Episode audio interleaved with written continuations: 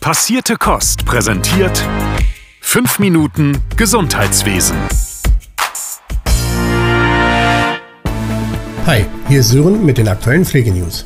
Der GKV Spitzenverband, also der Verband der gesetzlichen Krankenversicherung, hat ein Drei-Säulen-Modell für die Pflege entwickelt und vorgestellt. Säule 1 heißt sichere Pflege durch Pflegepersonal untergrenzen. Laut aktuellen Zahlen sind durchschnittlich 12% der Schichten unterbesetzt. Der GKV Spitzenverband plädiert, die Pflegepersonaluntergrenzen stärker durchzusetzen. Die zweite Säule basiert auf einer guten Pflege durch die Pflegepersonalbedarfsermittlung. Sie fordern, dass der individuelle Pflegebedarf bei den Personalvorgaben berücksichtigt werden soll. So sollten Aufwandszeiten hinterlegt werden.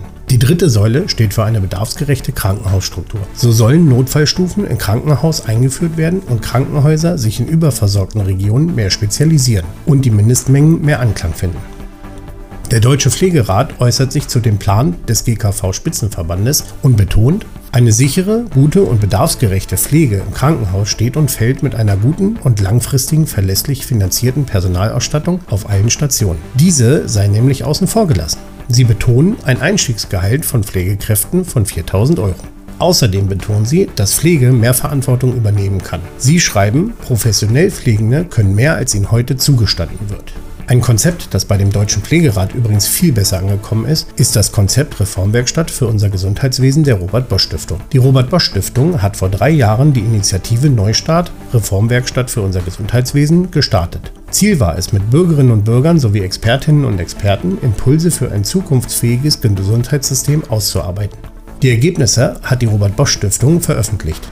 Der Deutsche Pflegerat unterstützt die Erkenntnisse und Positionen. Sie sagen, die Robert Bosch Stiftung hat mit ihrer Initiative den Mut bewiesen, vielen Menschen zuzuhören und die wichtigen Dinge in ein Reformkonzept zu bündeln. Im Zentrum des Konzepts steht die Aussage, ein gesundes Leben für alle Menschen jeden Alters zu gewährleisten und ihr Wohlergehen zu fördern. Dabei fordert die Agenda mehr Partizipation der Bürgerinnen und Bürger auf allen Ebenen der Gesundheitsversorgung sowie eine Politik der langen Linien, die für die Zukunft des Gesundheitswesens förderliche Rahmenbedingungen für Qualität und Innovation schafft. Wer tiefer einsteigen möchte, findet den Link zur Konzeptseite in den Shownotes.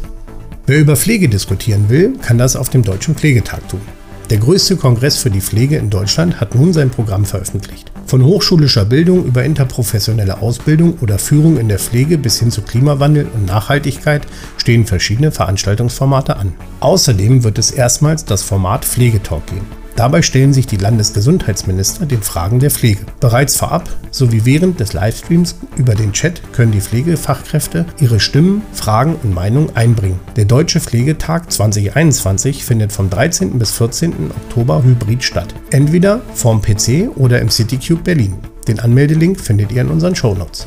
Klar ist, es wird irgendwann ein neues DMP-Programm eingeführt, und zwar das Disease Management Programm für Menschen mit Adipositas. Das schon lang von Verbänden geforderte DMP Adipositas ist nun in der Entwicklung. Der gemeinsame Bundesausschuss hat das Institut für Qualität und Wirtschaftlichkeit im Gesundheitswesen, IQWIG, beauftragt, die medizinischen Leitlinien zur Diagnostik und Behandlung von krankhaftem Übergewicht zu recherchieren und zu bewerten. Die Ergebnisse des Instituts werden vom GBA benötigt, um wissenschaftlich fundierte Änderungen an das geplante Disease Management Programm festzulegen. Die Ergebnisse des IQWIG zur Altersgruppe der Erwachsenen sollen dem GBA bis zum 31. August vorliegen, die Ergebnisse für Kinder und Jugendliche bis zum 31. Oktober 2022. Ein letzter Tipp von uns. Damit Menschen im Alter oder die Personen, die diese pflegen, keine Fehler bei der Planung und Verabreichung von Medikamenten machen, hat das Zentrum für Qualität in der Pflege ein Kurzratgeber entwickelt. Mit kurzen Videos und leicht verständlichen Texten klärt das ZQP über Medikationsfehler auf. Die Seite zum Herunterladen der Infos findet ihr ebenfalls in den Shownotes. Das war es von mir. Bleibt gesund, bis nächste Woche. Euer Sören von Passierte Kost. Passierte Kost. Pflegethemen mundgerecht angereicht. Ein Podcast von Noventi Care.